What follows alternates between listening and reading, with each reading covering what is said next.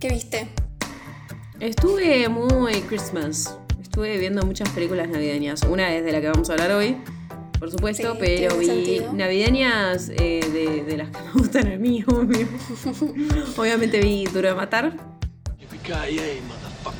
Claro, súper navideña. Eh, igual sí, es re navideña. Voy a pelear. deja de discutir con esto. Siempre vamos a pelear todas las navidades. a ver. Y pero sí, porque la gente dice que no, pero todo el tiempo están tarareando canciones navideñas, así que es navideña, arre. Jo, jo, jo. Cuestión, eh, vi esa, vi El Grinch de 1966, o sea, el corto. You're a mean one, Mr. Grinch. ¿El original? No. El original. Ah, Sí, mira. el que dura de Doctor 20 y pico. Zeus. Doctor. Zeus, Doctor Zeus, Doctor Sí, ese, Doctor Zeus es el autor del libro. Ah, claro, es verdad. Pero tiene la voz de Boris Karloff. Ah, El Grinch. De, Mm, Drácula. De, de, Fra- de Frankenstein. Ah, Frankenstein, siempre me confundo. Bela Lugosi, Drácula. Y coso, em, después vi El joven manos de tijera. Muy bien. En realidad la, medio la dejé medio de fondo porque vino mi familia, todo, pero dije, bueno, voy a Porque la dejar viste alguna cosa 1800 Christmas. veces. Y porque la vi 1800 veces, la amo mal. Siempre que, siempre que la empiezo a ver, como que digo, ay, ¿cómo amo esta película? Tipo, me encanta porque... No Ah, sé, tiene una vibra tétrica, re, y es re tierna. tierna. Mal, es muy linda y él es tan como... "Oh, tan chiquitita". Bueno, y después que la cagué, porque bueno, ahí sí me puse a cenar con mi familia, entonces la interrumpí, me puse a ver eh, Nightmare Before Christmas. Pero la interrumpí y no la retomé, así que la tengo que El terminar. extraño Pero- mundo de Jack. Sí. Llegué a ver... What's this? What's this? Arre. Llegué a ver esa canción y bueno, This is. Halloween, This is Halloween. Eh, o sea, vi esas dos canciones nada más, Sí. creo. O sea, no viste nada. Ah, no, también vi eh, la que canta Jack, que está como re triste, dice estoy cansado de Mm, Halloween, no sé qué hacer. Obvio, todo re el mundo. ah. Sí, que está como re bajón. Pero es como, me recuesta igual ver, me recuesta verla igual, porque es como muy, no es ese stop motion que hoy en día está como más No, sí. agilizado, pasó. como re trabadito, ¿viste? Re antiguo. Yo hace, hace un tiempo se las quise hacer ver a mi madre y a mi hermana. Y, y es como que empezó y ellas me miraron como diciendo esto, estamos, como que la vieron, además que es muy infantil, es muy infantil, a Es pesar de que es como re oscura, pero como que se, se aburrieron al toque, entonces la saqué. Así que nada, estuve muy navideña. Próximamente espero ver. Ah, y en la tele vi un fragmento nada más. Porque después, nada, me tenía eh, que mover, arre, me tenía que ir de donde estaba. Pero vi un pedazo de, de Holiday. ¡Ah! Vamos a película, Dios. El descanso. Sí, Ah, ¿por qué amaba me esa encanta. película? porque me encanta Kate Winslet. Arre, y. Cameron Díaz. Todo lo que dicen es todo mentira, es todo mentira, mentira no más. Jack Black, arre, Me que mata no. porque- me cae mal. Yo le mandé a, a Luz un reel que era un, una pareja viendo de Holiday y la chica diciéndole, ay, nunca viste esta película, no sé qué, y él decía, ay, ¿por qué te gusta esta película? Y de repente aparece en cámara lenta Jude Law dándose vuelta y dice, ah, same. maldita sea, yo entiendo todo. Aparte el chabón diciendo, no, bueno, igual. Y de golpe empieza a dudar el flaco, como que dice, bueno. eh, Dice, y- y dice, no, pero nunca lo escuchaste hablar y el chabón empieza a hablar con el acento británico y dice, ay, más tiene acento. Encima Ay, después, sí. boluda, que, que vos decís, uy, es re. Está con todas las minas, Olivia, que no sé qué, después lo ves re padre, re tierno, y haciéndolo el señor servilleta. Señora, contrólese. ¿Vos qué viste? Yo voy a decir una cosa sola y, y dije eso de que podía relacionarlo con el extraño mundo de Jack. Porque hay una parte que pasa algo. Vi eh, la. Estoy viendo, todavía no terminó, la última temporada de Fargo. Salió la quinta temporada de Fargo. Ah, Y no voy a decir mucho de la temporada en sí, sino que voy a decir que. Como que voy a revolver. a- vo- revolver. voy a volver a recomendar Fargo, porque no sé si la recomendé alguna vez, pero es una buena no. serie. Y. Sí, para mí la primera temporada, no hay como la primera temporada igual. La primera, Yo como que en, en todas me enganché. No, yo Eh, también, pero porque- igual eh, llegué, la última que vi fue la de Kirsten con Jesse Plemons. la 3, esa, por ahí. No sé si la 3 o la 4, pero sí, por, eh, por ese número. Vi tipo, sé que vi más de dos. Eh, Porque está la, sí, eh, la chica, la policía, que justo hablamos en Krampus de esa piba. ah, ¿Te sí, acordás? sí, sí. Em, Si ustedes no conocen Fargo, que en realidad Fargo es una película, pero esto es una serie. eh, no sé si, o sea, nunca vi la película, no sé si tiene algo que ver con esto. Supongo que sí, creo igual, que llama igual. comparten universo, pero nada que ver. Y aparte es de los Cohen. A mí no me gustan los Cohen. Me aburren. Claro, Creo pero la, la serie, o sea, que debe ser como el mismo estilo porque la serie, cada temporada es un es un crimen diferente. Es como, pero son crímenes re especiales, ¿no? Es como, bueno, este mató a este. Es como, además de gente quizás dentro de todo común, pero como que se empiezan a desentrañar un montón de cosas en el medio. tienen ¿viste? muchos personajes también. Sí, hay mucha- muchos actores conocidos, además siempre, y cada temporada Siempre. es como, o sea, se para por sí sola, digamos, no, no Sí. están unidas. Lo único que las une es eso, es la temática de crímenes. Y esta última yo no la terminé porque no terminó todavía en este momento, creo que faltan tres capítulos. Y me re gustó cuando empezó. eh, Y bueno, cuestión que como que el- la historia, que me encanta eso, como empiezan todos los episodios de Fargo, porque todos los episodios empiezan como con un texto que dice que está basado en una historia real, porque son todos crímenes reales, y dice algo así como, eh, a pedido de los sobrevivientes, los nombres fueron cambiados. En honor de los muertos, la historia se cuenta tal cual pasó. Y es como que me encanta, me hace ah, bueno. cada vez que lo leo eso. Y lo dice en todos los capítulos de Fargo desde las primeras temporadas hasta ahora, que es la quinta. Y, y esta es una historia que se. que es sobre esta chica, Dot, que está como en un matrimonio con un, un tipo que la madre tiene mucha guita. Y un día, o sea, la ex tiene una hija, como de nueve años, y un día la secuestran a la mina. En la casa, Sí. le entran. Y es returbio toda la escena, todo esto, pero después pasan, van pasando cosas que como que vas desentrañando el pasado de ella, ¿viste? Eh, y por qué pasó todo esto, y además se mete la madre que tiene toda la guita y que nunca quiso que esté con ella, la madre del chabón, ¿viste? Del esposo. Y nada, como que se va y ahora justo el, el último capítulo que vi está re bueno porque es como que eh, hay una unión inesperada, como que la, la empiezan a ayudar a la mina, que como Claro. que nadie la ayudaba y era ella era dentro de todo la víctima. Eh, pero está, está como re bien contada la historia. Y en un momento es una noche de Halloween y los que quieren como agarrarla a ella, a Dot, entran todos vestidos de personajes de la casa del extraño mundo de Jack. Ah. Yo soy Luz. Yo soy Mel. Y esto es. Juego Juego de cinéfilas. cinéfilas. Casi tiene un eructo en el medio. un asco. ¡Aún hay y más! si están del otro lado escuchando en YouTube o en Spotify. Wow, ¿por qué no te vas a lavar el perro de mierda? Del otro lado él dijo, estoy escuchando. Yo estoy escuchando. Y si están escuchando del otro lado en YouTube o en Spotify, recuerden ponernos cinco estrellitas, darnos like, compartir con sus amigues, lo que sea, para ayudarnos a crecer. Por otro lado tenemos redes sociales, estamos en TikTok o en Instagram y pueden también ahí comentar, compartir, darnos like, sugerirnos películas, bla bla. Y también recuerden que tenemos cafecito y si quieren pueden invitarnos un cafecito y recomendarnos alguna peli o algún- bla. Iba bien. Pueden recomendarnos alguna peli o alguna serie y la vamos a estar viendo. Oh, no, arre. Es necesario decir eso. Fin del espacio, Espacio publicitario. Que lo vamos a grabar para el año que viene. Así que Mil besos, mil besos, mil besos. estamos aquí reunidas en el último episodio del año 2023. Mm, Yo siento que estoy en el 2020 todavía.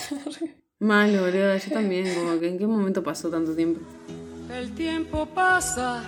62 parte 2 para hablar de una película navideña, porque no soltamos la Navidad, aunque sea el último episodio del año y ya pasó la Navidad, eh, que se llama It's a Wonderful Life o Qué bello es vivir en español. It's the most wonderful Es una película estadounidense dramática, supernatural y navideña, en blanco y negro, porque se estrenó el 20 de diciembre de 1946. Vieja. Hace mucho no hablamos de un clásico. Sí. Y se estrenó una premiere en New York City, pero después el 24 de diciembre se estrenó en Los Ángeles. Bien. Ah, mira. Nochebuena. Y a partir de ahí la cagaron. sí, mal. Pero bueno, antes se hacían esas cosas. Siento que antes la gente tenía menos cosas que hacer. Sí, Entonces no decía, sé. bueno, voy en Año Nuevo a. Año Nuevo no, eh, Noche Nueva. Bueno, ¿cómo se llama? Noche Iba a nueva. decir Noche Vieja. Luna nueva.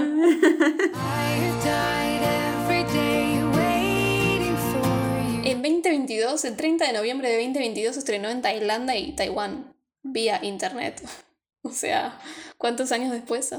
2022. Ah, año pasado. ah, qué loco, boluda. Se estrenó por primera vez allá. Gracias al poder del internet. Qué bello es vivir está dirigida y producida por Frank Capra y está basada en el cuento The Greatest Gift escrito por Philip Van Doren Stern en 1939, que a su vez se basa libremente en la clásica novela de Charles Dickens, Cuento de Navidad Sí. o A Christmas Carol en inglés, eh, que fue publicada en 1843. Ah, 843, mira. Y esta película fue estrenada en 1946, casi parecido. 100 Casi años. un ¿sabes? siglo. Sí. No, en realidad casi no pasando un siglo. Eh, el autor de The Greatest Gift, Philip Van Doren Stern, me encanta el nombre, eh, fue conocido por ese cuento corto que lo escribió a partir de un sueño que tuvo. O sea, después de leer a Christmas Carol, supongo. ¿eh? Sí, Eh, sí, claro. Arre. Mal. Lo empezó en 1939 y lo terminó en 1943 y tenía 4.000 palabras nada más. No sé cómo tardó tanto.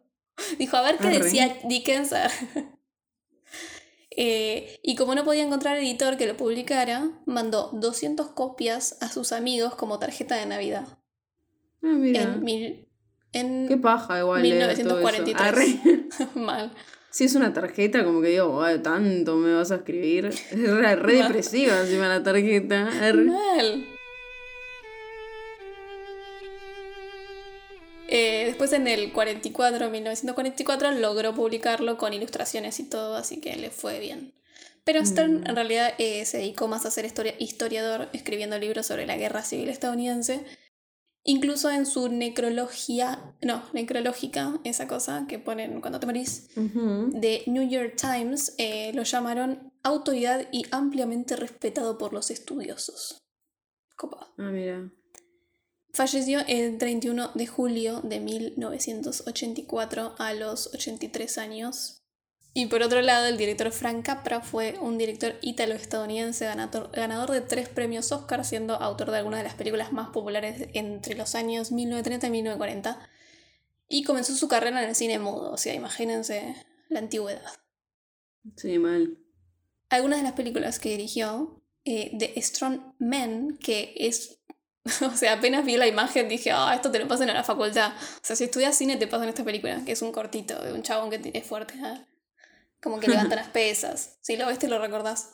Eh, Sí, es no de me acuerdo ahora. Pero 1926. conozco el nombre.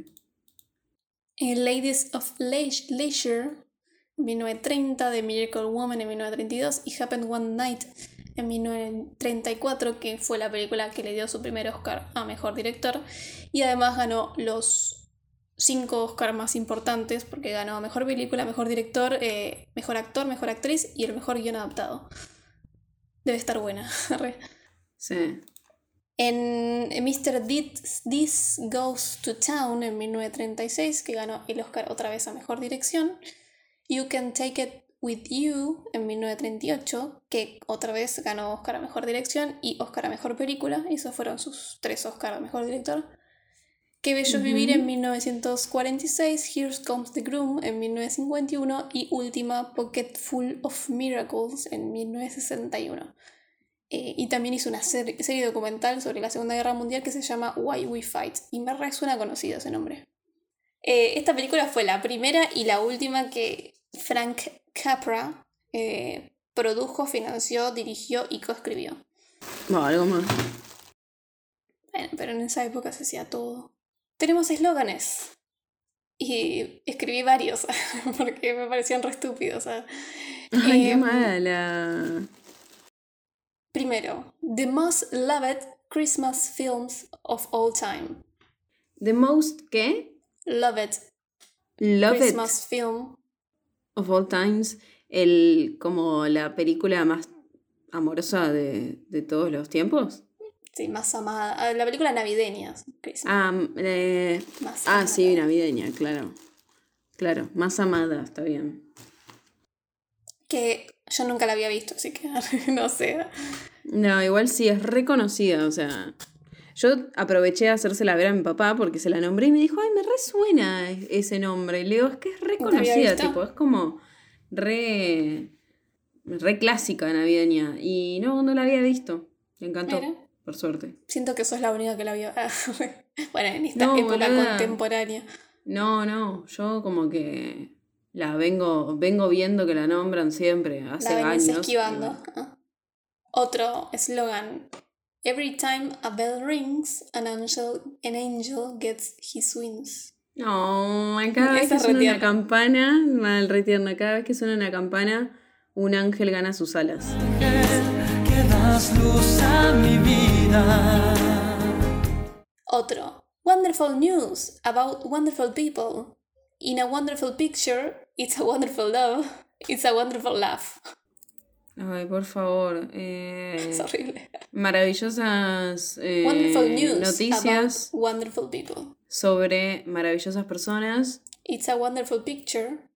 Es una maravillosa película. It's a wonderful love. Es un maravilloso amor. It's a wonderful laugh. Es una maravillosa risa. Sí, no sé por qué. Cualquiera. Pensé que, Dice- o sea, y que termina diciendo It's a Wonderful Life. No sé, la cagaron. Bueno, igual Tenías está un bien trabajo, porque el título, porque el eslogan está arriba del título supuestamente. Sí, ya sé, pero bueno, quedaba mejor.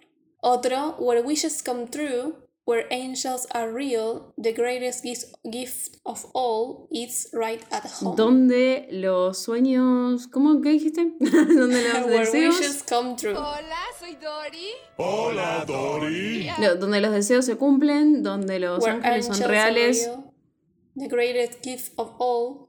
El right más grande regalo de todos está en casa. Sí, Está justo en casa. malísimo. En la tele. Otro, porque esto no va a terminar nunca.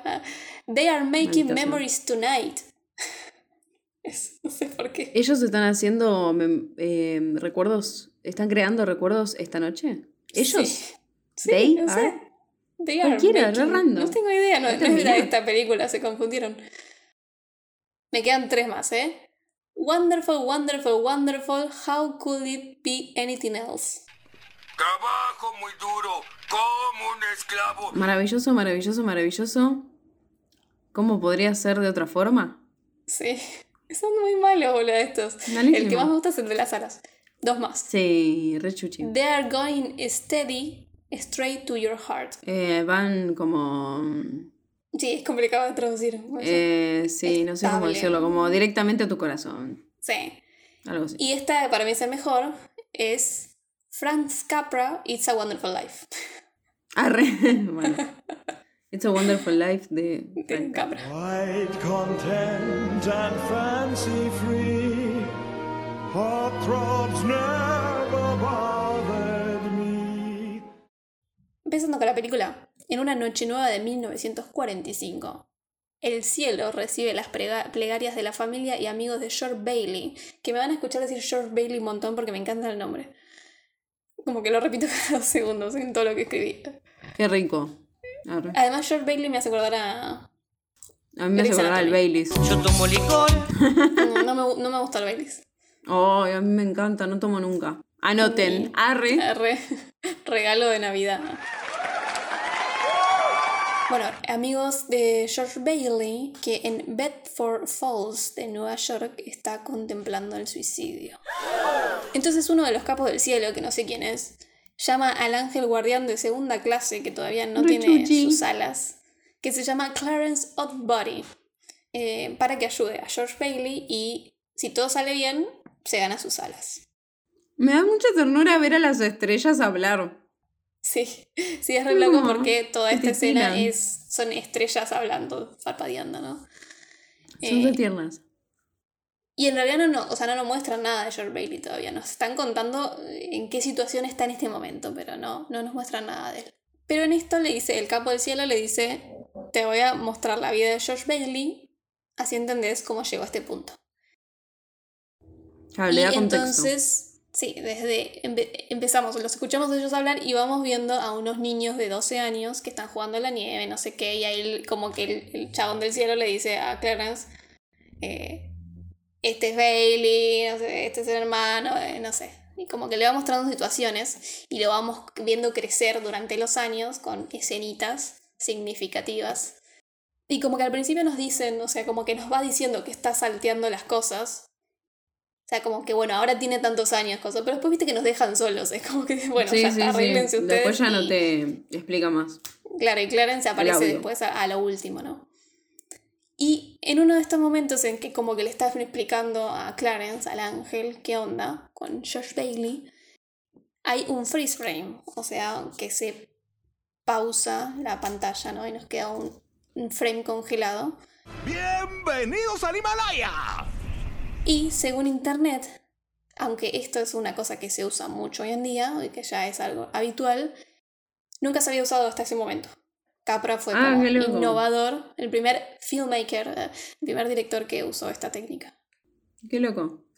Sí, y incluso cuando lo vi me pareció como muy moderno, porque dije, ah, me, están, es- me, me hizo sentir, me hizo sentir como en las aventuras del emperador Cusco. Ay, sabes que no la vi mucho. Ya sé que no la viste mucho, pero a mí me encanta esa película. No, Y es como que en un gustaba, momento que para la pantalla y le empieza a explicar, le, señala, le, le señala cosas con un marcador. Me encanta. Sí, es como romper la cuarta pared. Mm, Sí. Bueno, entonces lo primero que vemos es a George Bailey de 12 años salvando a su hermano de ahogarse en un lago congelado, lo que le deja a George sordo de un- el oído derecho. Creo que era el derecho. George Bailey, en este momento de pequeño, está interpretado por Bobby Anderson, que no tiene página de Wikipedia, así que nadie le importa. De grande. Bobby pues, es renombre de perro. de, sí, de nene. Ah. Sí. Y de grande después está interpretado por James Stewart. Eh, James Stewart o Jimmy Stewart, que en realidad su nombre era Jade Maitland Stewart, eh, fue un actor de cine, teatro y televisión estadounidense, ganador de premios Oscar.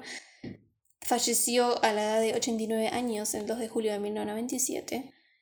Algunas de sus películas más conocidas son un anexo. A la mierda.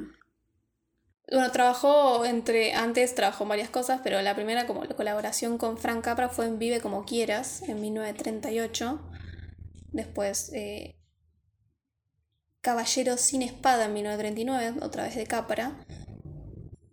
Qué bello es vivir, 1946, obviamente. Rope, la cuerda de Alfred Hitchcock, en 1948. No. Después Horizontes Lejanos, 1959, de Anthony Mann. Colaboró mucho con Anthony Mann. Mann. La ventana indiscreta de Alfred Hitchcock, el que este espía con la- es él, James Sí. Stewart. Eh, Tierras Lejanas de Anthony Mann en 1955. Acorazados del aire también en 1955. The Man Who Knew Too Much de Alfred Hitchcock en 1956. Vértigo en 1958 de Hitchcock. Buenísima. Que fue como el actor fetiche de un par de directores, me parece, este hombre. Y sí. Al menos de Hitchcock, Anthony May y Capra, que lo usó un par de veces, eh, fue... Bueno, y la última que hizo eh, fue Fievel va al oeste en 1991, eh, que es de Fievel Niveling y Simon Wells.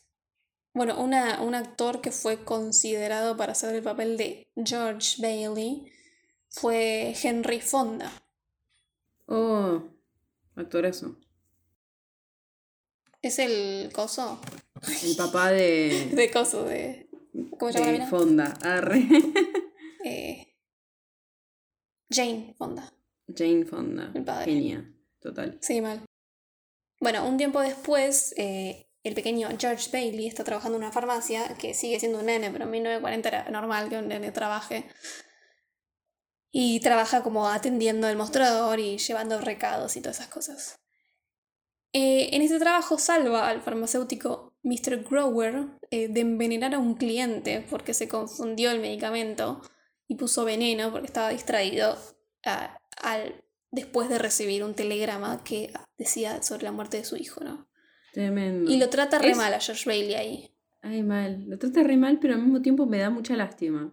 Sí, O sea, como que no no justifico te va a dar tanta lástima ahora igual. lo que hace, pero ay, Sí. ay no. Lo trata muy mal y hasta que se da cuenta, bueno, que George Bailey lo salvó y se abrazan y todo bien. Según Robert J. Anderson, el actor H.B. Warner, que hace de Grower, eh, estaba realmente ebrio en esa Ay, filmación por favor. y realmente lo Le pegó. sopapeó al pequeño George Bailey, que no me acuerdo cómo se llama, Bobby, y que hizo que sus orejas sangre de verdad. Ay, por favor, qué desastre. Y después, para confortarlo, o sea, por la escena, lo abrazó de verdad, como que bueno. Pero no, no está bien. Arre, eso. No está nada bien. Sí, mal. Es que bueno, estaba en pedo igual, supuestamente. Según Robert J. Anderson, que no sé quién es. Así que no sé nada que ver. Ah, incomprobable. Bueno, como dije, el señor Gower está interpretado por H.B. Warner, eh, que fue un actor inglés. Falleció a los 82 años, el 21 de diciembre de 1985. Y trabajó en películas como, mira, ganó un Oscar. No, fue nominado por Horizontes Perdidos. Eh, Rey de Reyes en 1927, The Show of Shows de 1929. Mr. Deeds Go to Town, 1936, que es la de Capra, Horizontes Perdidos, 1937, que fue nominado a Mejor Actor, que creo que es la de Anthony Mann, no sé cuánto. The Adventures of Marco Polo, en 1938, You Can Take It With You, en 1938, que es la de Capra. La Mujer Fantasma, en 1941. Qué bello es vivir en 1946 y las últimas El Paso en 1949, Sunset Boulevard en 1950 y Los Diez Mandamientos de 1956. Uh, Estuvo en películas copadas, ¿eh? Mira. Sí. Ya en la farmacia vemos que hay dos nenas que le tienen, están enamoradas del pequeño George Bailey. Sí, me encanta porque están re bien, la rubia está re bien casteada. Sí, con mal. la de después, o laburan re bien. La rubiecita, como dice Luz, eh, es Violet, eh, que tiene aire ya de pequeñita de ay, soy hermosa. y todos Sí, me miran. soy hermosa y me gustan me todos. miran, me miran. Y después cuando es grande la vemos justamente que va caminando toda así como regia y, y todo el Y todos todos los tipos se dan vuelta. Y nada, y como que George en, ni- en ningún momento le llama la atención ella. No, y ella está no. re enamorada de él. De hecho, la revoludea en un momento, Sí. como para que espantarla. Sí, sí. Es que George Bailey todo el tiempo está en otra, no sé. Sí, es que están re en la suya. A mí me da mucha La, pena. la cabeza las nubes tiene. Sí. Bueno, y Violet, de grande después, está interpretada por Gloria Hallward. Eh, Nombre Ujú. artístico Gloria Grahame. O sea, era prácticamente más fácil el otro. Que fue una actriz estadounidense de, eh, de cine, teatro y televisión. Ganadora del premio Oscar a Mejor Actriz de Reparto por su participación en Cautivos del Mal de 1952. Falleció el 5 de octubre de 1981 a los 57 años, re joven, Mm, de, mal, cáncer de mama. Ay, qué bajón. Y no estuvo en tantas películas, estuvo en la primera que estuvo es en La Mansión, ah, igual esta es filmografía parcial, pero bueno, son las más importantes.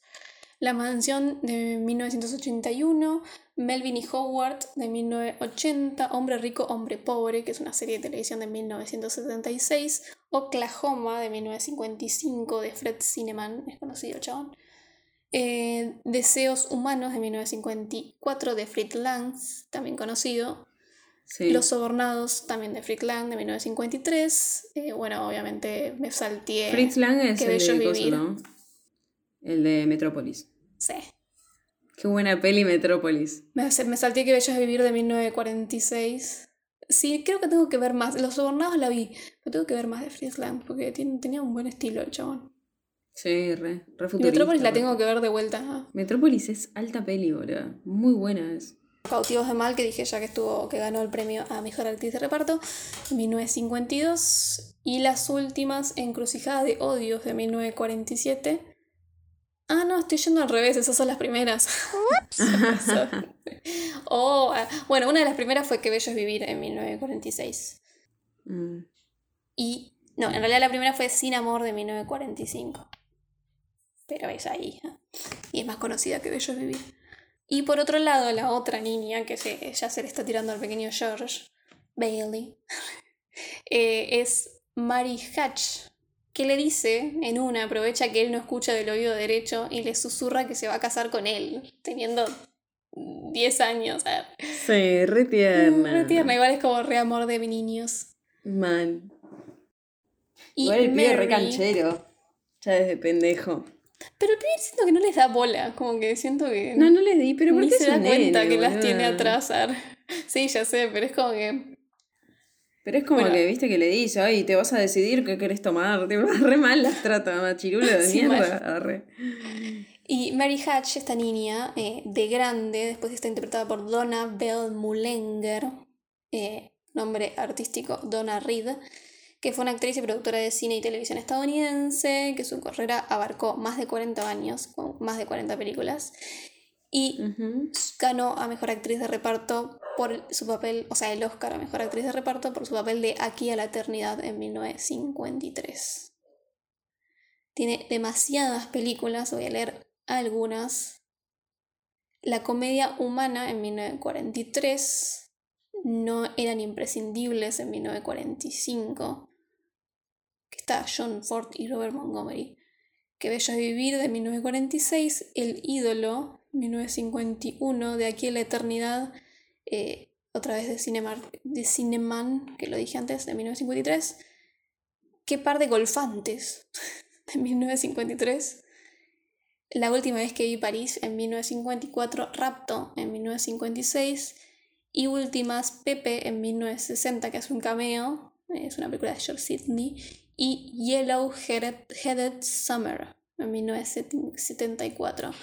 Eh, no dije, pero falleció el 14 de enero de 1986 a los 64 años. Todas las mujeres fallecen más, más jóvenes. Ay, re joven.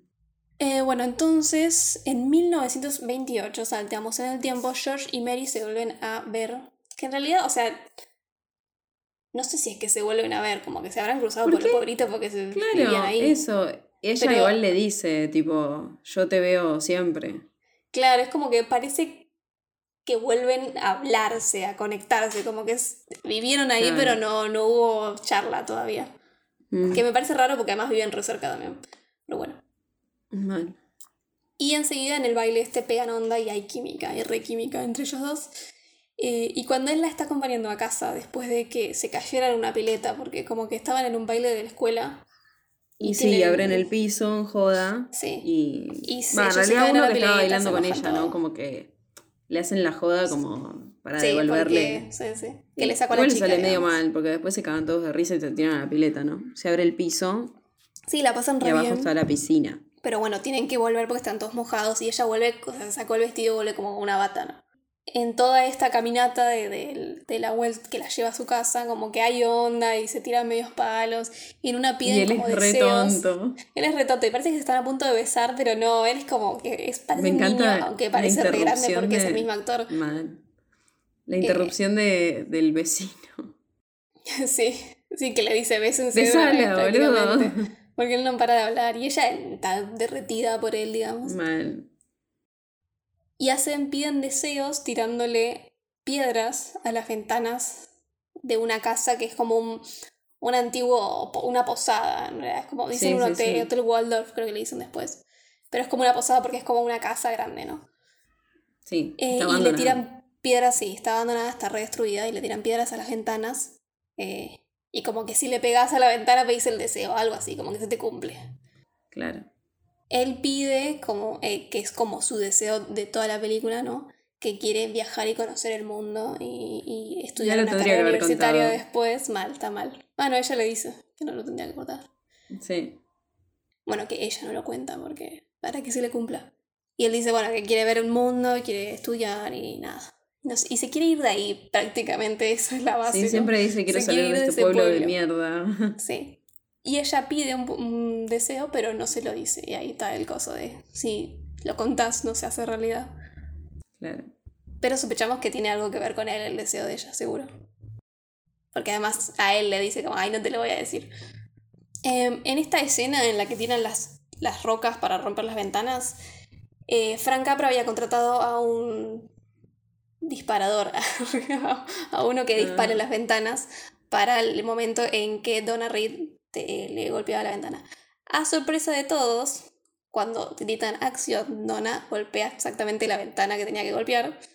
eh, Ah, porque ella había sido, o sea, la primera toma, además todo. Ella había, había jugado béisbol en la, en la, Ah, en la claro. escuela.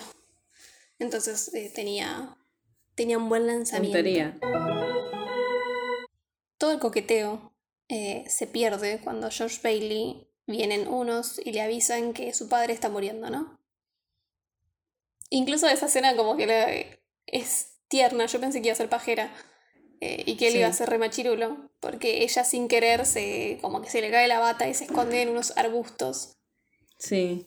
Y él Es como que la que no le boludea, va a pero dar. Claro, no pero no como, como diciendo, ay, quiero verte en pajero". bolas. No, lo- Sí. es, es juego. Como y que le dice cualquier, encima le dice cualquier hombre en esta situación Sí. estaría como re, no Claro, sé, yo cuando empieza a hablar digo, pero- "Oh, va a ser repajero esto porque es 1940. Pero Sí, no, pero es re no. tierno en, en- porque están jugando, te das cuenta. Con la muerte de su padre, George Bailey tiene que dejar sus planes atrás y encargarse del negocio familiar que se llama Bailey Brothers Buildings and Loan, que también me encanta el nombre, que es una compañía de emprestitos creada por su padre. Básicamente es un banco igual, eh, donde la gente deposita dinero que le genera intereses y ese dinero es prestado como crédito. Y como es como un plazo fijo, eh, el dinero tiene un tiempo determinado en el que no lo puedes retirar, porque no está. o sea, tiene que Sí. generar sus intereses.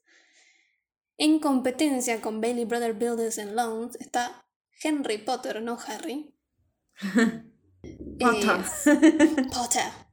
Ponía Severus Snape. No, ah, no, yo pensé en cosa, en el pibito. Ah, Draco Malfoy. Potter. Potter. Potter. Me encanta.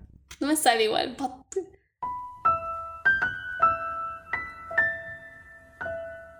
Eh, el tipo fue comprando de a poco todas las empresas importantes del pueblo, entonces es como que maneja todo el chabón, ¿no? Y nadie puede hacer nada porque él es el único y no tiene mucha competencia, excepto por Bailey Brothers and Loans, que es una de sus competencias, ¿no? Y todo el tiempo, durante toda la película, el chabón se quiere comprar esa empresa o, o destruirla. Eh, entonces, para salvar a la compañía, George Bailey y su tío Billy la manejan y George le da, o sea, se, se encargan de todo después de que el padre muere, de George. Y George le da la plata de la matrícula de la facultad a su hermano menor, Harry, que ese sí es Harry, eh, entendiendo que Harry va a ir a estudiar. Sí, no, Bailey. Bailey. Y cuando se graduara Harry, eh, él se haría cargo de la compañía. Pero no, no mi cielo. Ar. Harry vuelve de la universidad casado eh, y con un trabajo que le ofreció el suegro. O sea, se va a ir a trabajar a otro lado incluso, boludo. Arre. ¿No te había salvado de ahogarte tu hermano? ¿No? Bueno, esto lo voy a decir rápidamente. Henry Potter está... Es muy gracioso porque es re Harry Potter el nombre. Sí. Eh, está interpretado por Lionel Herbert Blight o Lionel Barrymore, como se conocía artísticamente. Fue un actor de teatro, radio y películas estadounidense. Falleció el 15 de noviembre de 1954 a los 76 años. Bueno, él también era medio joven. Y trabajó con Griffith en películas. Ah. ¡Qué antiguo! En 1911 fue su primera 800 película años. en Fighting Ah. Blood. Eh, Bueno, Que bueno, justo que Griffith. cuando lo muestran chiquito al protagonista de la peli es 1911, ¿viste? Ah, mira. Sí, no me doy cuenta. Y, y bueno, si no saben, Griffith es como un pionero del cine, prácticamente. sí, este. El cine mudo creadores. también. Hizo muchas películas eh, que si estudias cine te hacen, te obligan a ver. y muchas películas re racistas. Porque bueno, era la época. Sí, re. ¿Cuál era la de Eh, él? Ay, sí, ¿cómo era la peli más famosa de Griffith? La más conocida. Eh, ah, se me hizo una laguna, boluda. Que es como sí o sí la tuvimos que ver. Eh, la de la nación, la de la nación es la de Griffith. Sí, ya sé, pero. ¿cómo se llama? El nacimiento de la nación. El nacimiento de una Ahí nación. está. Bueno, esa es Vamos. una de las más conocidas. Y Media que hora más tarde. Hay mucha gente con la cara pintada de negro. Ay, sí. En blackface. Bueno, este tipo Lionel Barrymore eh, apareció primero en Fighting Blood de Griffith, como dije, en 1911, Strong Heart en 1914 también de Griffith. Tiene un montón con Griffith antes, pero bueno, son, digo, esas dos. Después, más adelante, Sadie Thompson en 1928, su mayor victoria de Griffith en 1928 también. Mata Hari, que es conocida esa, en 1931. Sí, es conocida. Eh, Remordimiento en 1932. Honrarás a tu padre en 1933. La isla del tesoro en 1934 de Fleming, Víctor Fleming, que hablamos de él cuando hablamos del mago de Oz. La marca del vampiro en 1935, que está Bela Lugosi. Oh. La pequeña coronela de 1935 también. David Copperfield de 1935 también. Muñecos Infernales de 1936. O Camino a la Gloria de Howard Hawks de 1936. Vive como quieras de 1938 de Capra, que ya lo mencioné antes. Dos en el cielo de 1943 de Fleming. Mm. Yo menciono los, digo los directores porque es como que Sí, para me ubicar. hace acordar la facultad, los reconozco y digo, ah, yo tuve que ver todo esto. Sí. No es que me interesa. por- Bueno, Qué bello es vivir de 1946 y las últimas que estuvo fue Estrella del Destino en 1951 y Rasputín y la Zarina en 19... Las harinas son las que tengo que 52. dejar. Ah, cuac. Eh, este hombre estuvo nominado a Oscar Mejor Director en 1929 por Madame X. Bueno, y al tío lo voy a mencionar rápido. El tío es, eh, fue interpretado, el tipo, tío Billy fue interpretado por Thomas Mitchell, que fue un actor y guionista estadounidense que ganó premios Oscar, Emmy, Tony. Y es recordado como uno de los primeros actores de carácter de la historia del cine. No sé qué significa eso. Un actor de carácter o actor de personajes o actor de género es un actor secundario que interpreta papeles pareje ¿qué? interpreta personajes inusual, inusuales, Buah. poco convencionales y excéntricos o excéntricos. Eh, falleció el 17 de diciembre, todos en cerca de Navidad, che, qué ortivas. ah. Y bueno, pero de tenía que pasar eso. 1962 a Arre. los 70 años. Y estuvo en varias de Capra también y todo eso. Y por último, de los que voy a mencionar, está el hermanito que está interpretado por Todd Carnes, que en realidad se llama Roscoe. Todd Carnes, nunca escuché el nombre Roscoe. Ah, debe ser griego. Eh, fue un actor estadounidense que es más mayormente conocido por It's a Wonderful Life de 1946. Eh, no tiene ni siquiera una filmografía puesta acá, así que Ok. estuvo igual en- también en televisión y todo eso. Eh, y falleció el 5 de febrero del 2000. Duró. Mira, Duró un montón, sí. Llegó al nuevo siglo. Nació, nació en... Ah, claro, llegó por un mes. Nació en el 21, 1921. Entonces, George Bailey, resignado entre quiero, o sea, me tengo que quedar todavía en este pueblo de mierda y que no, no tiene como otro prospecto además de que seguir en la compañía de su padre. Y la madre le dice, vos deberías juntarte con Mary. O sea, vieja casa mentira, la otra estaba con novio además. Sí, no le importó nada, pero nunca le quiso al novio. Nada, es- No, igual es verdad. Mary le tiene unas ganas a él. Mal. Eh, y George está como entre quiero y no quiero, porque siento que, Sabe que el estar Eh, con Mary, George que le Bailey- gusta, lo ata ahí. claro, Y como él que quiere sí, ser un- lo ata y además, o sea, él le, tiene las re ganas, dice como que en el momento en que me junte con esta ya está. Como que... Ya está, no tengo más vida. eh, Tengo que tienen una acá. reconexión ellos y, y se tienen que volver un padre de familia atado a Bedford Falls, ese pueblito que tanto odia. Ah. Pero bueno, termina yéndola a ver, medio resistiéndose, y ella sigue muerta con él igual que siempre, y medio discuten, pero hay una retención sexual y se besan, y, y la escena siguiente ya se están casando, incluso aunque él termina la escena anterior diciendo no me quiero casar. Sí. Pero bueno, era... era Pero le gusta, le gusta. era algo que tenía que pasar. George Bailey Mary. Pero vos decís, tipo, Mary bueno, Hatch. se adaptan porque la luna de miel, decís, al menos ahí. Claro. No, no, pobre, no le pasa una bien igual, pobre. No, me da una se lástima, me da una impotencia, como que digo, ay, por favor. Bueno, George, eh, James Stewart, George, nada que ver. George Bailey, que hace, lo interpreta James Stewart, estaba nervioso con la escena del beso del teléfono. Porque eh, sería su primer escena de beso en cámara después de haber vuelto de la Guerra Mundial. Él Ah, había dejado Hollywood por un tiempo. eh, Qué terrible. Porque se fue a la guerra. Y bajo la vigilancia de Frank Capra, eh, cuando hicieron esta escena fue sin ensayos incluso. Y quedó la primera toma. Ah, igual es como un beso torpe, pero ah, es tierno. Es muy de esa es que época igual también. no, pero toda la- a mí me gusta igual toda la escena de que están como los dos al teléfono. Sí. Y nadie está escuchando un carajo lo que dice el No. novio de Mary. No. Y se nota como, viste, como que se están resistiendo. Igual el novio de está Mary está tampoco está re interesado en Mary, medio que le Sí, un no Aparte lo, lo muestran con la mina ya, ¿no?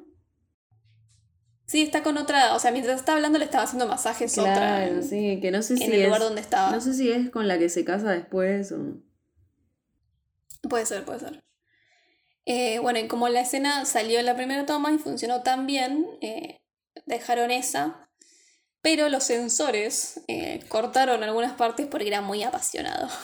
¡Arre! Y bueno, igual es 1940, Es ¿no? muy gracioso, sí. Eh,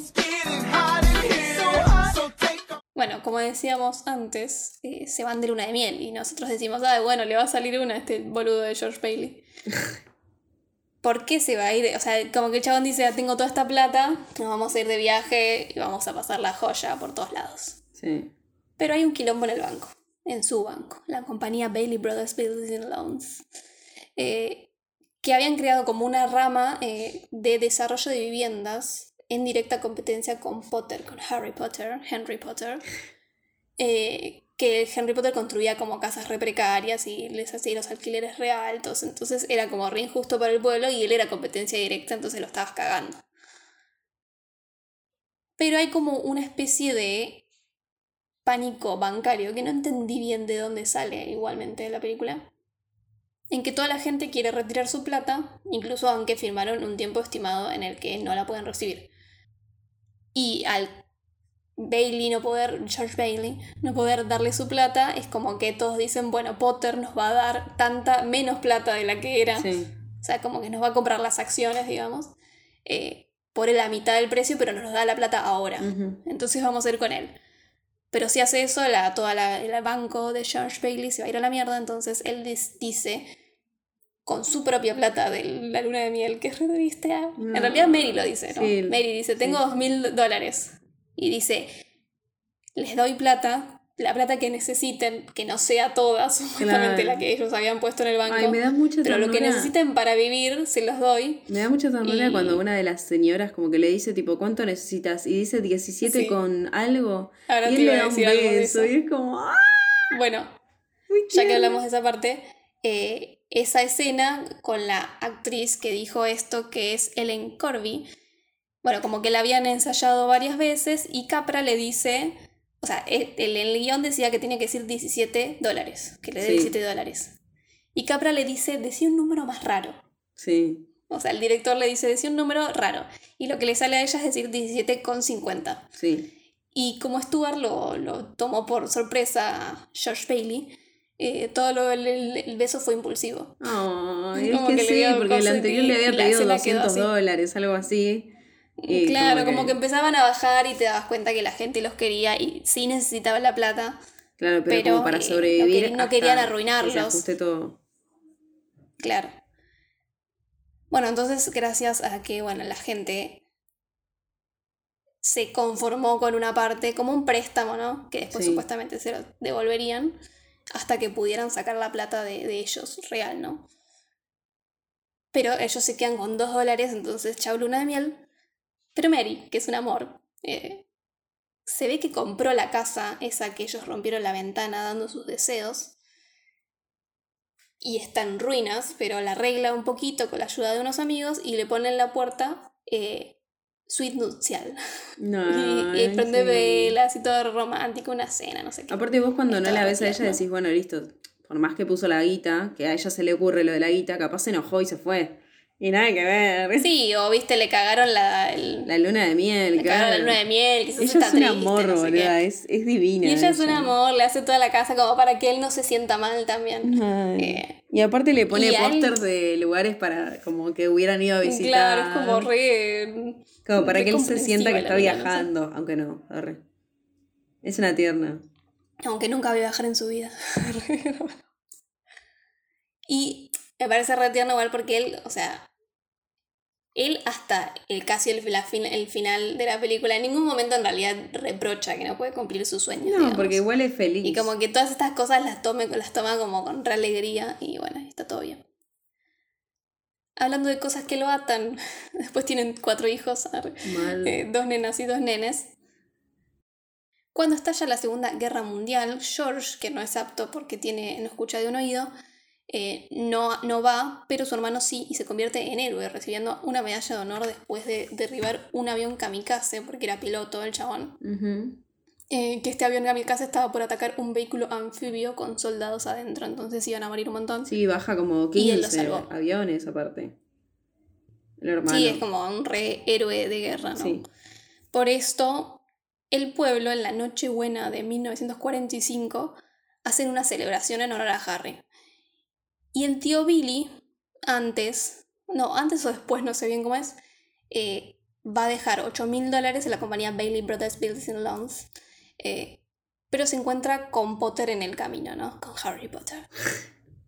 Y le presume que Harry es un héroe de guerra y no sé qué, y le da, como le tira al diario, el periódico, con la noticia de que es su sobrino, calcular, tío, que su sobrino es un héroe y no sé qué. Pero el boludo tenía la plata de los 8 mil dólares envuelta dentro del periódico, del diario que le dejó a Potter. Sí. Y Potter se lleva el diario y cuando ve la plata, obviamente que se la va a devolver. Ni yo la. bueno. Navidad. ¿ah? Eh, 8 mil dólares es un montón hoy en día. Man. Bueno, en, en estas escenas, en un momento, el tío Billy sale, deja la casa de Baileys. Baileys. deja la casa de Bailey sin la S. eh, en pedo, ¿no? Y como que está trastabillándose y cuando sale de, de escena, de, no, sale de plano, se escucha que se cae contra uno- un tacho de basura. Sí. Se escucha los ruidos de tacho de basura. En realidad, esto pasó porque fuera de cámara, el, el grupo técnico, digamos, de la película, hicieron ruido sin querer. Ah, Y el actor que hace de Billy eh, improvisó el, ay, estoy bien, estoy bien, como que si se hubiera como que caído. se cayó, qué crack. Eh, y el director Frank Capra lo dejó y después le dio eh, 10 dólares a los del grupo técnico como diciendo eh, hicieron un sonido improvisado. Re tierno. Bueno, entonces como esto de que Potter se queda, Harry Potter, Henry Potter, se queda con los 8 mil dólares, eh, la compañía Bailey Brothers Buildings and Loans está falto de 8 mil dólares y quedan como si ellos se lo hubieran robado. Sí. Entonces, alguno de los que estaba a cargo iba a terminar preso por ese tema. George ahí ya está desbordadísimo y empieza a tratar mal a su familia, que no me gusta nada porque le dice Ahí cosas es re re feas. y A mí me puso es re mal esta escena. Sí, es que es como muy cruel todo. Sí, re. lo que empieza a decir él. Eh, porque dice que, bueno, la casa esa que compró Mary y que la estuvo arreglando durante toda su vida, restaurando, eh, le dice que es una mierda, que está rota, que está fría, no sé qué, y que por eso se enfermó su, hi- su Que hija, que está con fiebre. A la Sí. nena le dice, ¿puedes dejar de tocar eso? Ay, por favor. Sí, y, y los trata re mal a los nenes, le dice que se callen, que no lo molesten más. Y en una le dice a Mary, ¿por qué tuvimos tantos hijos? Ay, es es como, como... ¿por Igual ella también, bien, se, George ella se queda re Bailey". mal también porque se da cuenta que algo le pasa también, porque nunca es así el Sí, chabón. sí, se nota. Pero es como, eso igual es todas cosas que tenía guardadas. Sí, sí, También. re cruel. Eh, Y porque él no son como vivió los la vida que de alegría quería que tener. terminaron siendo un clavo. Pero bueno, si vos deseas- sabe que no la va a vivir. Si pero- vos deseas irte de viaje y lo contás, jodete, arre. Era todo tu culpa al final. No, yo creo que también es como. eh, es como podés tener sueños, pero se te pueden cumplir otras cosas. Porque también Sí, la cosa que él basó con encontrar a Mary, que es como una relación re linda, Mm. tener cuatro hijos. Uno podría de decir que es arre. obvio. Estamos intentando arreglar la luz. Ah, es cierto. Eh, bueno, ya sabemos que George Bailey cayó muy bajo porque le va a rogar a Harry Potter. Y el forro le dice, vales más muerto que vivo. Porque el seguro sale 500 dólares. Claro, y él... Y, Igual él necesita en un 8000, momento antes, ¿no? que no lo No mencioné, 500, pero bueno. en un momento antes, el tema es que lo ve como tirado en el piso y lo patea. Es, Sí, es así es un hijo de puta. Porque en un momento antes él le había ofrecido trabajo que George Bailey como que estuvo retentado porque le ofreció una banda de guita. Sí. Y George Bailey como que le estaba a punto de decir que sí, pero después dijo, no, va a cerrar la compañía mía y todo el pueblo se va a ir al carajo porque él va, él tiene todo. Hay, hay una frase de una película así. James Stewart, el que hace de George Bailey, eh, que lo interpreta desde los desde 21 años hasta los 38 años, el mismo actor, ¿no? Porque después el de los dos es el nenito Sí. nada más. Igual está bien personificado, parece más grande a lo último, le ponen canas. Sí, todo. cuando era a los 21 no te la creo. no te la creo, más grande pero de sí. grande sí. Él, eh, él, Stuart tenía 37, 38 mientras estaba grabando. Así que él estaba justo en la edad de lo último, más que nada. Y Donna, Donna Reed Mary, eh, que la interpreta desde los 18 a los 35, eh, tenía 25 años. la actriz. 25. Re chiquitita. Bueno, George se, to- se toma todo. eh, se tomó todo el vino. Y cuando llega a un puente, ahí llegamos a la primera parte de la película que no vimos, pero escuchamos que estaba pasando, o sea, temporalmente, él contempla la idea de tirarse, ¿no? Igual no parece que va, va, bueno. De hecho es lo que Sí, es como la- pasa. Como re las novelas estas donde mostraban que se tiraban en puentes que... No te morís, pero bueno. Querés ser dramática nada vos, más. decís, vos decís que no te morís. Y si él se tira después. Bueno, pero una cosa es tirarte con intención de salvar a alguien, otra cosa es tirarte con intención de morirte. Además es- hay como una tormenta de nieve y está Bueno, puede congelado. Y es como que quizás si no luchas mucho contra la corriente ya está. Pero bueno, aparece Clarence de nuevo. Ahora lo vemos a Clarence porque no lo habíamos visto durante todo. Lo escuchamos hablar. Eh, y Clarence, él se tira del puente y George se tira para salvarlo, como dice Luz, se tiraron realmente, pero bueno, es, es esta cosa que habla del espíritu también de George, que él se preocupa más por los demás que por él mismo. Sí. Entonces es como que sí, se quería matar, pero ve a alguien que necesita ayuda y lo va a ayudar y termina sobreviviendo los dos. Aunque sea un extraño. Eh, en esta escena, aunque está nevando técnicamente, hacía 32 grados. Ah, la mierda. 32.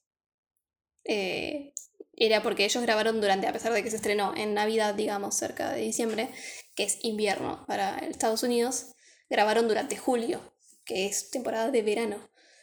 Y todo lo que es eh, el efecto de la nieve, en ese momento en las películas se usaba eh, copos de pochoclos, se usaban.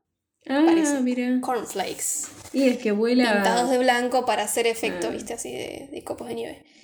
Pero, como era eh, la máquina que los, lo hacía, era muy fuerte, o sea, hacía como mucho ruido. Y generalmente en las películas después se ponía el audio encima. Sí. O sea, se doblaban la- los- las frases o lo- los del diálogo, digamos. Eh, el director Capra dijo que quería hacer ese sonido en vivo porque lo afirmaba así. Sí. Entonces inventó. Una hizo que inventaran, en realidad, no lo inventó él, supongo. Hizo que inventaran una cosa de nieve que era como una, un, un coso que se usaba para los bomberos, un químico, Sí. que debe ser como la espuma, ¿viste? El químico Sí. ese, mezclada con eh, agua y, jabón. Y esa, esa cosa la eh, hicieron 6.000 galones de eso Fua. Y como que los pulsaban con una máquina, pero era silencioso y se hacía el efecto de la nieve cayendo, que es un montón además, y se ve re Mal, real. Se ve re bien. Creo que no lo dije, pero en Krampus los efectos de nieve, porque tampoco había en ese momento, era, estaban hechos con pañales, boludo. ¿Qué? Con el material que se le pone adentro a los pañales. Ah, Re raro, boludo. presión. Bueno, y también se usaba mucho papa también. Sí, eso sí, pero eso puré. antes, tipo Krampus Eso, es de eso hace mi, pro- mi pobre tres años. arre. Sí, qué loco, ¿no? Que todavía no, no tenían. Máquina de nieve. No me va a ganar la pobreza. Bueno, Clarence, que no dije porque antes no aparecía físicamente. Clarence Oddbody está interpretado por Henry Travers, que fue un actor inglés. Conocido más que nada por ser el ángel en Qué Bello es Vivir. Es muy tierno, boludo. Tiene alta cara de ángel.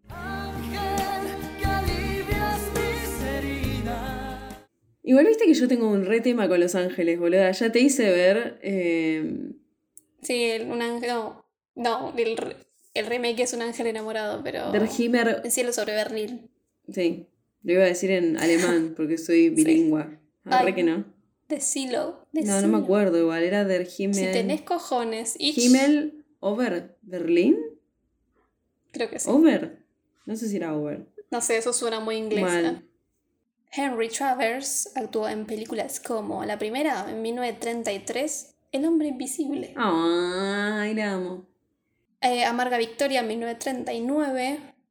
El último refugio en 1941. Bola de fuego también en 1941, que es de Howard Hawks. La sombra de una duda, 1943, de Alfred Hitchcock. Madame Curie, 1943, de Melvin Leroy, de ese no lo conozco. Arre.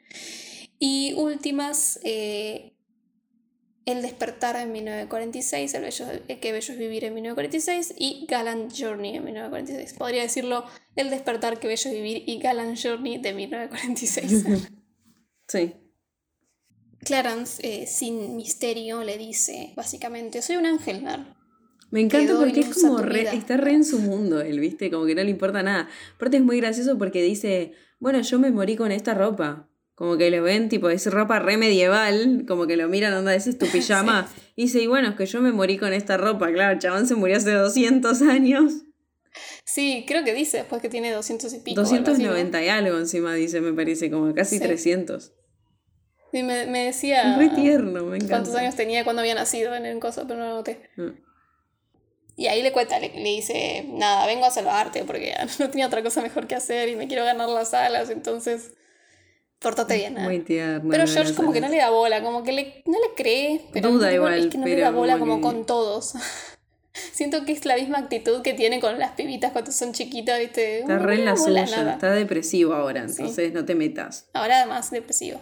Pero es como que Y él dice, dice- ay, qué fuerte lo que habré tomado, como estoy reflejando. Claro, es como estoy reimaginando un ángel ahora. Y en una dice, eh, hubiera sido mejor que no hubiera nacido, algo así. O sea, no tendría que haber nacido. Mm. Y Clarence dice, "Mm, me suena un cuento conocido que leí lo que vamos a hacer ahora. Y le concede el deseo. George Baileys, Nunca nació. Bailey, Bailey, eh, no nació. Entonces lo que hacen después es recorrer el pueblo de Bedford Falls, donde nadie lo conoce porque nunca nació, pero el pueblo ahora se llama Pottersville. Ujú. Tranca, Harry Potter. Eh, donde Potter es propietario de todo y todo y todo. El farmacéutico Gober eh, había sido arrestado por envenenar a un cliente. La compañía Bailey Brothers Builders Alone cerró, obviamente, sus puertas.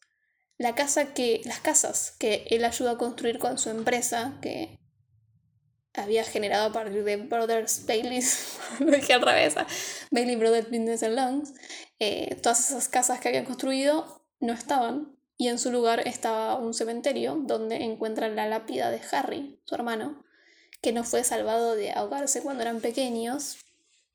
Por lo tanto, en la guerra tampoco Harry salvó a nadie. Billy, el tío, está en un manicomio. La madre de George está viuda y, sus, y sin hijos. Y Mary está soltera y es bibliotecaria. Que me mata que esa es la Es como- definición de fracaso. Aparte le dice ¿viste? tipo, no, no vas a querer saber, es una solterona. Le dice, me mata ahora. Es como, ¿por qué? Muy 1940. Arre. Pero bueno. A mí se me podría haber casado con Sam, ¿no? Pero no sé. Sí, yo pensé lo mismo, No sé qué pero le iba ahí. a cagar Sam.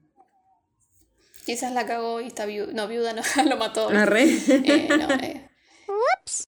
George Bailey, porque me encanta su nombre, está desconsolado y le ruega a Dios que le devuelva la vida. Es re intenso el chabón, igual todo el tiempo anda a los gritos, me saca. Dios, ar- como de, y le pedí, Y le pedí, Dios, y me comí seis panchos. Y le, le pedí, Dios, Bueno, Dios le concede, le concede su pequeño deseo. No le concedió el de viajar por el mundo, pero le concedió, El pequeño Que deseo de vivo. estar vivo. Ah. sí, que igual ya estaba vivo antes. Lo que él ya, lo que lo, lo lo que más lo toca es lo del hermano, igual, ¿no? Y sí, porque es re triste, nunca vivió nada el hermano. O sea, Claro. porque él no estuvo vivo Aparte él también, dice, el pero si es un héroe de guerra, joven". ¿no? Porque nunca lo salvaste. Sí. Y re triste para la mamá también, ¿viste? Sí.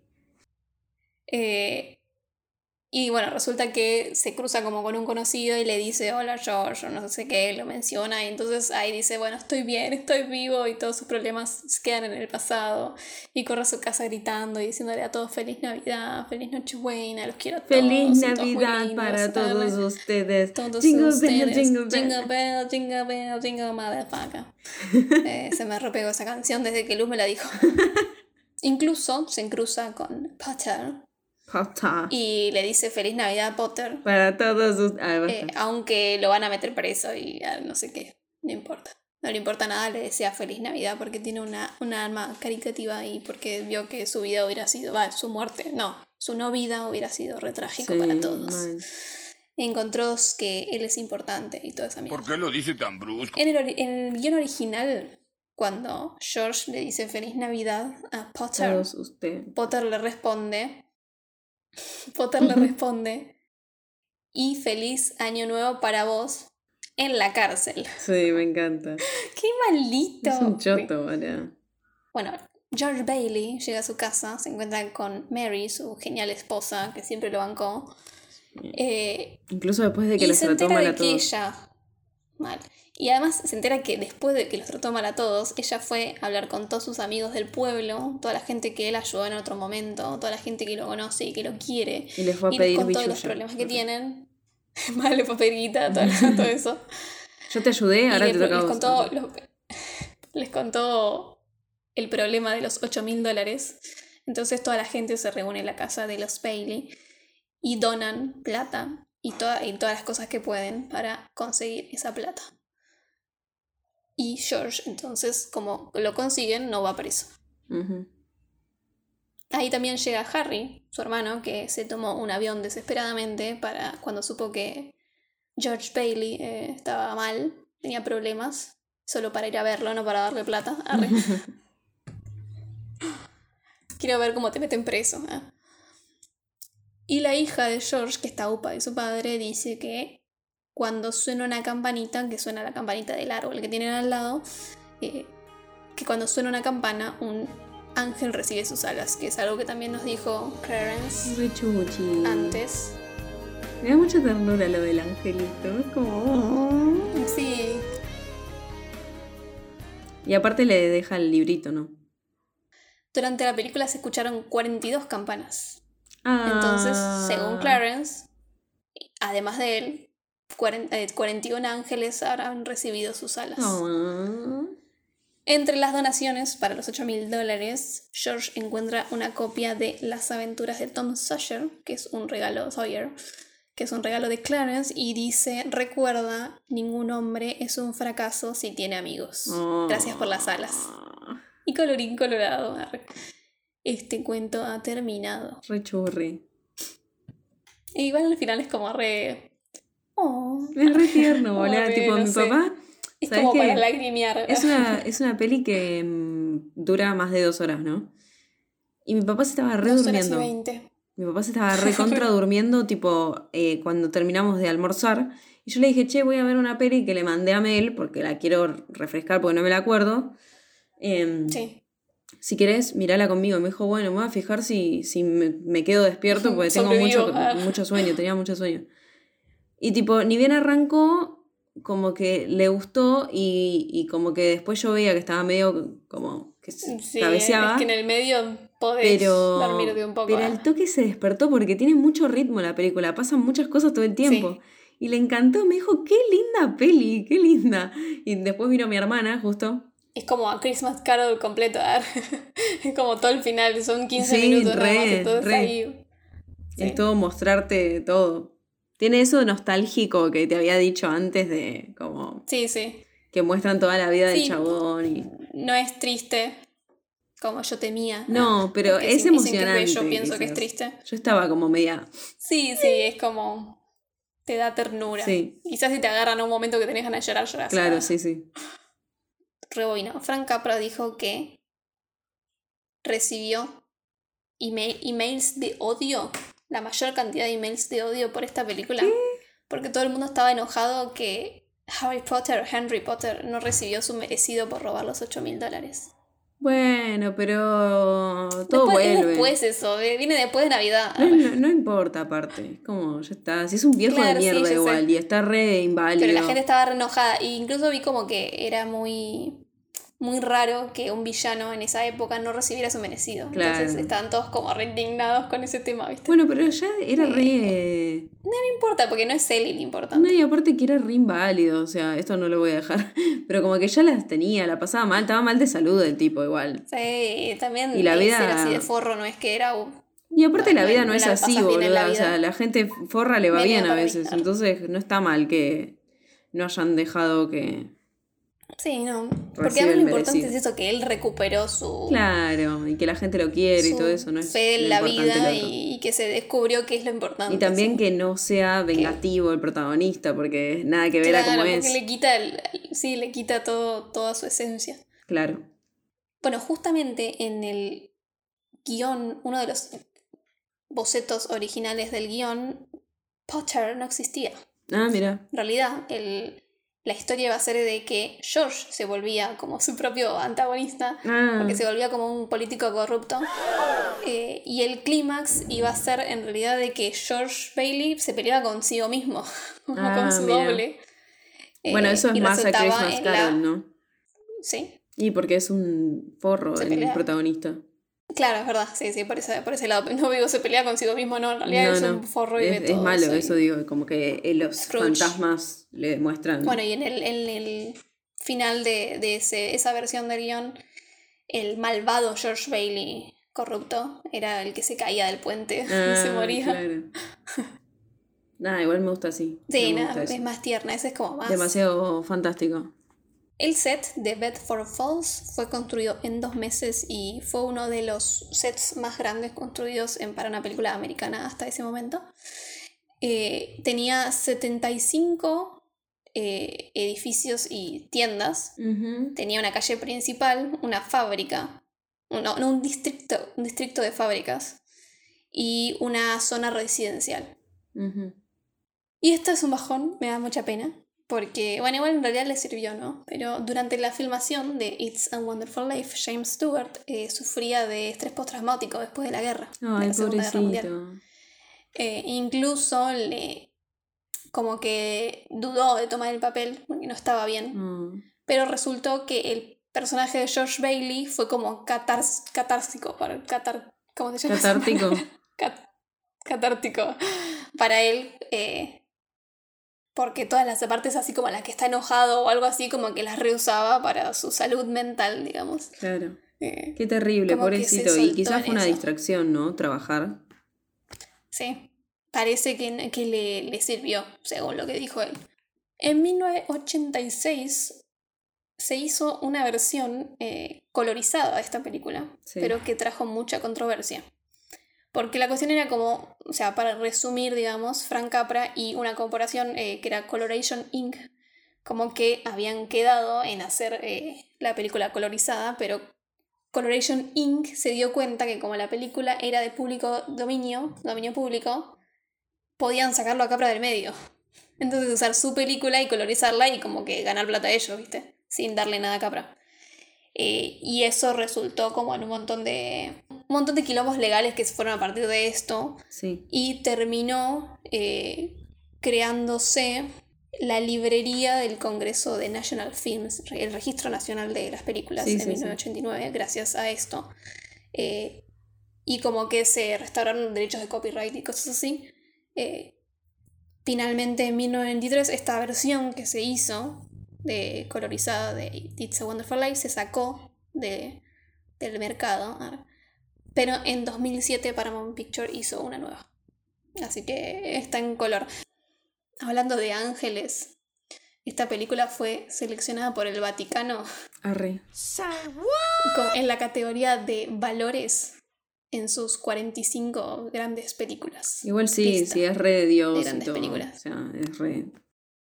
Sí, pero hablando de otro ángel más importante, Ángel, que das luz a mi vida. Steven Spielberg. Oh. eh, citó que esta era una de sus películas favoritas. Oh, y también favorita de Coso. De Chris Columbus. En Sí, claro. Gremlins aparecen dos escenas, creo. De. Sí, una que están Wonderful como Life. de Capra, que eran cosas de Capra. Claro. Y era Chris. eh, el, el que es refan es Chris Columbus. Porque. Sí, Porque lo puso en varias de sus películas. sí, sí. porque en Home Alone está también. meterlo todo el tiempo. Bueno, esta película tuvo un presupuesto estimado de 3.180.000 dólares y ganó un total a nivel mundial de 9.339.608 dólares. Así que bien. Bueno. Y por el lado de premios, en los Academy Awards, o sea, en los Oscars, estuvo nominada a Mejor Película, nominado a Mejor Actor, nominado a Mejor Director, nominado a Mejor Sonido y nominado a Mejor Edición. Ninguno ganó. Mm. Todas nominaciones, cinco. Eh, y otros premios últimos ganó a Mejor Película Extranjera en el Cinema Writers Circle Award. Eh, ganó a Mejor Director Golden, eh, en los Golden Globes Frank Capra. Ganó eh, los mejores 10 películas en el National Board Review de USA. Ganó... eh, bueno, tiene ahora, ahora forma parte del National Film Preservation Board. Eh, fue registrada la película en 1990. Fue nominado en el New Year's Film Critics Circle Award eh, a Mejor Director Capra. Y por último, en el show a- Young Artist Award ganó Jimmy Hawkins, que no sé quién era, eh, como Mejor Actor Infantil. Who knows? Y en el Online Film y Television Association en 2023 ganó James Stewart como mejor personaje, creo algo así. Y en el 2002 ganó a mejor película. Oh, Claro, porque es de internet. Claro. Bueno, opiniones y puntaje. En- me pasó lo mismo que tu padre. como que en el principio me enganchó. Sí, Después hubo una parte en el medio que medio me dio sueñito. sí. Porque además tenía sueño, pero igual yo no me duermo. Yo sí. durante ver películas. Y como que al final me enganchó de nuevo. Siento que es como muy larga, igualmente pasan un montón de cosas. Sí, Pero es como muy explicativo todo. Pero todo tiene sentido, ¿ah? todos muchos peros. sí. En general me re gustó y me parece que incluso para hacer una película de 1943 es como que tiene cosas Re modernas. que se sienten modernas y como que no se sienten... Y la forma de mismo lo contar que dije ya que- es especial. Claro, y mismo lo que dije de que una- un detalle revoludo de que el chavo no fue pajero cuando ella estaba en bolas. Sí, Que- man. Que me parece re moderno que no le haya dicho, o sea, que de la forma de actuar, ¿no? De, de lo que dicen los personajes. Y también me pareció como re. todas las cosas que leía de Capra, como que me cayó bien. Sí. que era re. Parece un, un buen director, viste, como copado. Y entonces, si tengo que ponerle un puntaje, va a ser un. 3 estrellas de 5. Ay, yo esperaba más. Es demasiado navideña para Mel. Es muy navideña, Es sí, vieja. Yo Pero igual me Yo gustó. le hubiera puesto más. No, muy Para bien. mí 3 es que me gustó igual. Bien, tres y medio, dale. Largá media estrella. Pero no, no, no la vería de nuevo igual. Ay, no, yo sí. A mí me gustaría tener la costumbre de verla una vez por año. Uf, ni pedo. Tipo en Navidad. Es re linda. Y para además mí. como que me sonó muy bastante copia Christmas Carol. también. Bueno, un poco de un poco de Que está bien, o sea, no me importa igual tampoco que sea copia, Sí. pero... Bueno, tenemos que ver películas y vos tenés que empezar. Arranco yo con el año. Es nuestro amo. Este año arranco Mood Argento, papá. Arre. Me mandaba a ver muchacho, no, mentira. Se está, está sufriendo. Está re sufriendo Mel ya. No. Te voy a dar una película que, que nada, se está hablando mucho, voy a ser breve, se está hablando mucho como que es la mejor película de terror del año, a juzgarla por la señorita acá presente. Yo tengo mi propia opinión sobre la película, que ya se la enterarán, pero para hacerle más publicidad, porque la gracia es que vayamos al cine, porque está en cartelera, vamos a hablar de una película que dura una hora 39 minutos, dirigida por Demian Rugna y se llama Cuando se echa la maldad. Igual estuve así de verla en el Gaumont, Ah, muy bien. Está. pero... Pero justo me... No, ¿qué fue? Ah, me, justo me sentía mal el día que iba a ir Ah. y al otro día la sacaron del horario que... La ponen a las 8 de la... No, la ponen como a las 10 de la noche. Ay, "Ah, que no voy a ir al justo Gaumont a esa hora". la, la página del Gaumont la. Estaba a las 2, estaba re bien. Ah, re bien. antes. Eh, bueno, yo te voy a dar una película muy random, porque no? ¿Muy qué? A ver. No tenía idea qué darte para empezar el año. Sí. Y fue como. Estaba entre una película que dije me va a hacer feliz a mí. Y esta película que te va a hacer feliz a vos. Ok. Que a mí también me va a hacer feliz porque no la voy a tener que ver, no la voy a tener que estudiar yo. Ah. Porque está en nuestra lista eterna que nunca abrimos más. Ay, qué bueno arrancar el año. Sí, en verano con ¿Viste cómo empezaste faldas. el año? ¿Estamos hablando de eso? Ya sabes. Sí, sí, boludo. Sí, sí, ya sabes muy bien. Hermoso. Eh, Aparte la veo todos los porque días dije, casi. dije, lo redejé eso, que las películas que tenemos ahí ya fue. sí, veamos, yo lo pensé, veámoslas. pero después dije, no, si arranca el año voy a darte algo nuevo. Ya fue.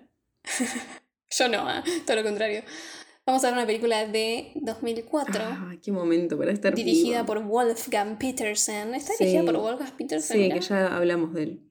¿Te acordás en cuál? ¿No es de los Aristogatos? ¿Qué? ¿No es de los Aristogatos? No. ¿De dónde es? Turn around, look at what you Ah, see. la historia sin fin. Claro. Creo que era Bueno, de- era algo parecido, era algo como infantil. Se murió hace poco.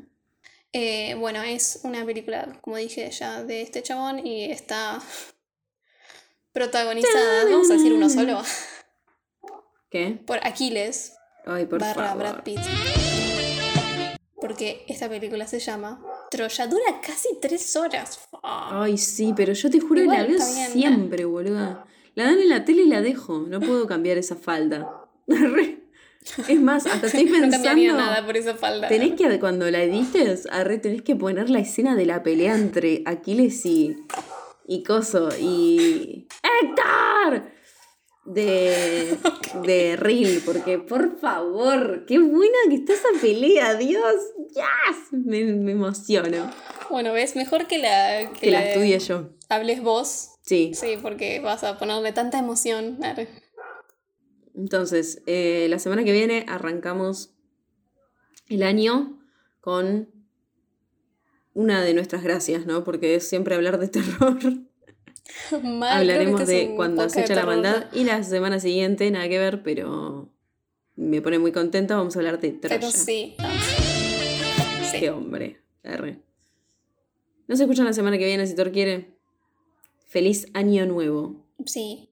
Que que sus deseos incumplidos. No.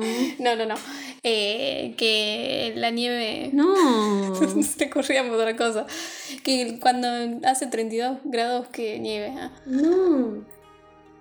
Que un ángel gane sus alas, que sus alas los acompañen, que suenen las campanas. Que sus que- ángeles de la guarda los acompañen, tenías Ah, que decir. Le, le- le tiraba letra. Es que fue todo muy malo hasta que, hasta que dijiste algo con sentido. Ojalá coman Beatletone. Y si son vegetarianos, que coman Beatletone vegetariano. Re. No es muy rico igual. Ah, qué bajón. Igual aguante la mayonesa. Bleh. Qué asco la mayonesa. No me gusta la mayonesa. Pero el Viteltoné tiene mayonesa. Pero no me doy cuenta que tiene gusto a mayonesa porque tiene anchoas. Sí, la distrae la carne. claro, me distrae de todo lo otro que tiene. Bueno, muy bien. Las alcaparras. Adiós. Bye. Esto fue Juego de de Cinéfilas. Encontrarnos en YouTube, Facebook Instagram, y TikTok. como arroba Juego de Cinéfilas. Yo soy Mel, me pueden encontrar en Instagram en arroba m.rem, rem con doble E. Y yo soy Luz y me pueden encontrar como arroba Sirena de Comarca. Nos, encontramos, la próxima, semana.